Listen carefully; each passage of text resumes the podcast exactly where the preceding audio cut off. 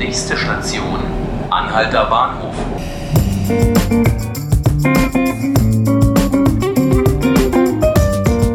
Hallo liebe Zuhörerinnen und Zuhörer, hallo Berlin und Brandenburg diesmal. Wir starten heute ein neues Format und ich sitze auch nicht am Anhalter Bahnhof, sondern hier in Potsdam bei unserer Schwesterzeitung, den Potsdamer Neuesten Nachrichten.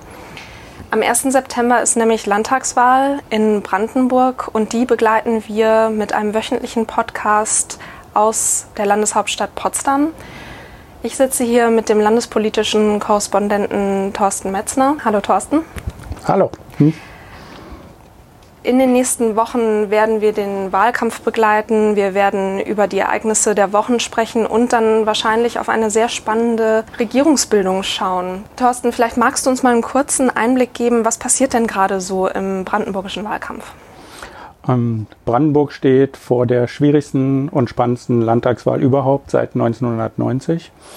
Ähm, dieses Land war viele, viele Jahre, ja Jahrzehnte muss man sagen, das sozialdemokratische Kernland im Osten ähm, mit starken Ministerpräsidenten wie Manfred Stolpe, wie Matthias Platzek, ähm, wird zurzeit von Herrn Dietmar Woidke als Ministerpräsident äh, geführt.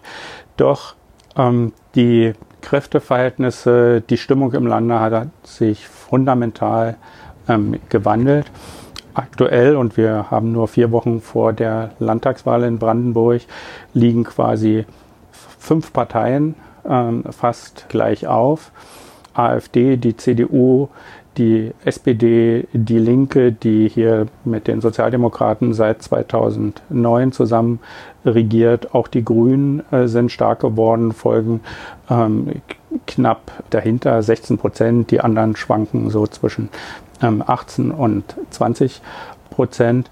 Das heißt, es wird ein dramatisch ähm, spannendes Ringen in diesem Lande in den nächsten Wochen durch die Parteien.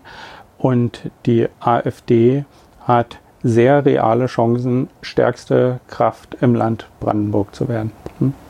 Das ist ja auch so ein bisschen die Entwicklung, wenn man auf diese Balken der Prognosen schaut. Die AfD liegt in vielen, vielen Prognosen vorne. Gleichzeitig hat die SPD dramatisch verloren und die CDU darf sich auch keine großen Hoffnungen machen. Wie kann man denn diese Konvergenz, dieses Zusammenschmelzen erklären? Dafür gibt es ein Bündel von Ursachen. Ähm, zum einen natürlich auch landespolitische. Äh, die SPD regiert hier ähm, seit ähm, fast 30 Jahren. Es gibt Erosions- und Verschleißerscheinungen, auch ähm, Personalprobleme. Äh, die Regierung hat auch eine eher magere Bilanz. In dieser Legislaturperiode musste das wichtigste Projekt des Ministerpräsidenten, die Kreisgebietsreform, ähm, abgesagt äh, werden. Die Menschen ähm, erleben tagtäglich auch ganz hautnahe Probleme. Ich sage als Stichwort nur mal ähm, äh, Pendler nach Berlin. Viele Brandenburger fahren jeden Morgen nach Berlin zur Arbeit, sitzen in überfüllten Regionalzügen, müssen abends zurück. Also da hat sich schon einiges angestaut. Aber es erklärt eben diesen Absturz, diese Werte nicht allein. Es gibt, äh, wie in ganz Ostdeutschland, die gewonnene Stärke der AfD. Man muss davon ausgehen, dass etwa jeder fünfte Brandenburger die AfD wählen wird. Man muss aber dazu sagen, de facto ist die AfD gar nicht stärker geworden in den letzten Monaten, ja, man kann auch sagen anderthalb äh, Jahren. Sie hat keinen Wähler dazu gewonnen in absoluten Zahlen. Die anderen Parteien, das betrifft vor allem SPD und CDU, sind schwächer geworden, verlieren an Vertrauen, an Zustimmung in der Bevölkerung. Und das hat nicht nur mit dem Land zu tun, sondern sehr viel auch mit dem miserablen Erscheinungsbild der Koalition auf Bundesebene und der Bundesregierung. Und es gibt ein Zusammenhang. Frühere Ministerpräsidenten Brandenburgs konnten sich vom negativen Bundestrend noch ähm, abkoppeln. Matthias Platzek oder Manfred Stolpe haben es noch geschafft, selbst wenn die SPD auf Bundesebene im Keller war, noch zehn Prozentpunkte vielleicht mehr herauszuholen. Das schafft in diesen aufgewühlten Zeiten Herr Beutke, der auch nicht ganz äh, diese Aura seiner Vorgänger hat, nicht mehr.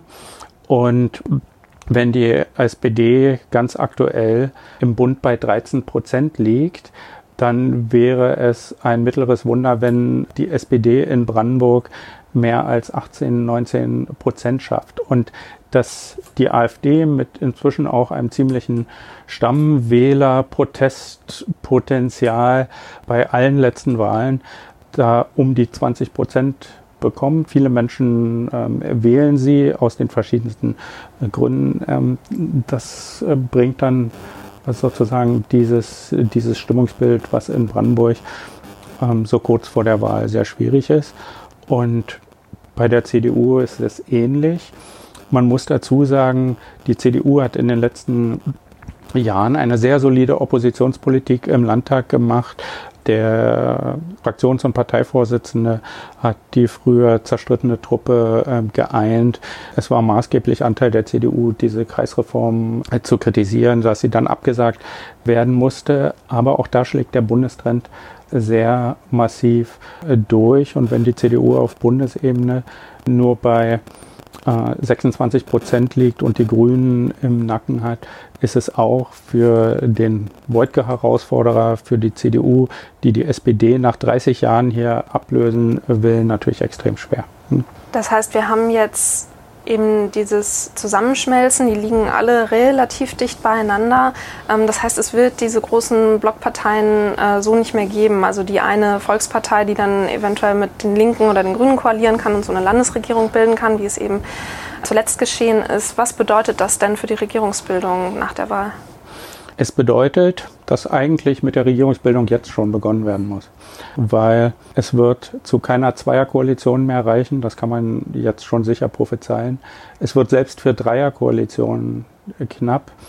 Hinzu kommt ein Faktor, der außerhalb Brandenburgs kaum bekannt ist. Wir haben ja auch im Bund eine sehr schwierige und langwierige Regierungsbildung erlebt. Erst mit dem Versuch Jamaika und dann die Bildung der Großen Koalition. Das dauerte ja Ewigkeiten. In Brandenburg gibt es eine sehr klare Verfassungsregelung, dass drei Monate nach äh, der Konstituierung des Landtages, nach der Landtagswahl, der Ministerpräsident gewählt sein muss sonst gibt es Neuwahlen. Das heißt, die Parteien müssen sich auch sehr schnell sortieren. Man muss sondieren, wo Schnittmengen liegen. Vielleicht etwas provokativ zugespitzt ist es bei dieser Wahl in Brandenburg, bei diesen knappen Verhältnissen schon gar nicht mehr so wichtig, wer da ein Prozent vor oder dahinter liegt.